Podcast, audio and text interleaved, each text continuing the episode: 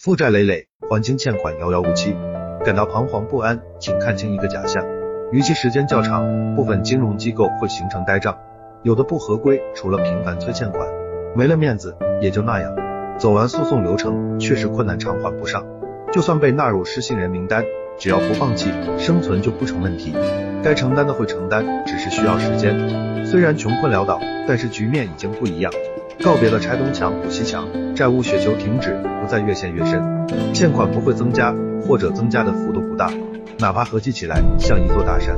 不再裹挟着情感，欠款就仅仅是欠款，把翻身上岸交给时间，维持生计是前提，欠点款，付点债，没什么大不了的，只是暂时失败，还能重来。业余坚持学习，不断自强不息，吃一堑长一智，负债经历是成长的捷径，不要以现在的收入衡量未来的自己。有了压力，也许会成就平凡的你。为了家人期待的目光，再苦再难也要坚强。欢迎交流，拥抱希望。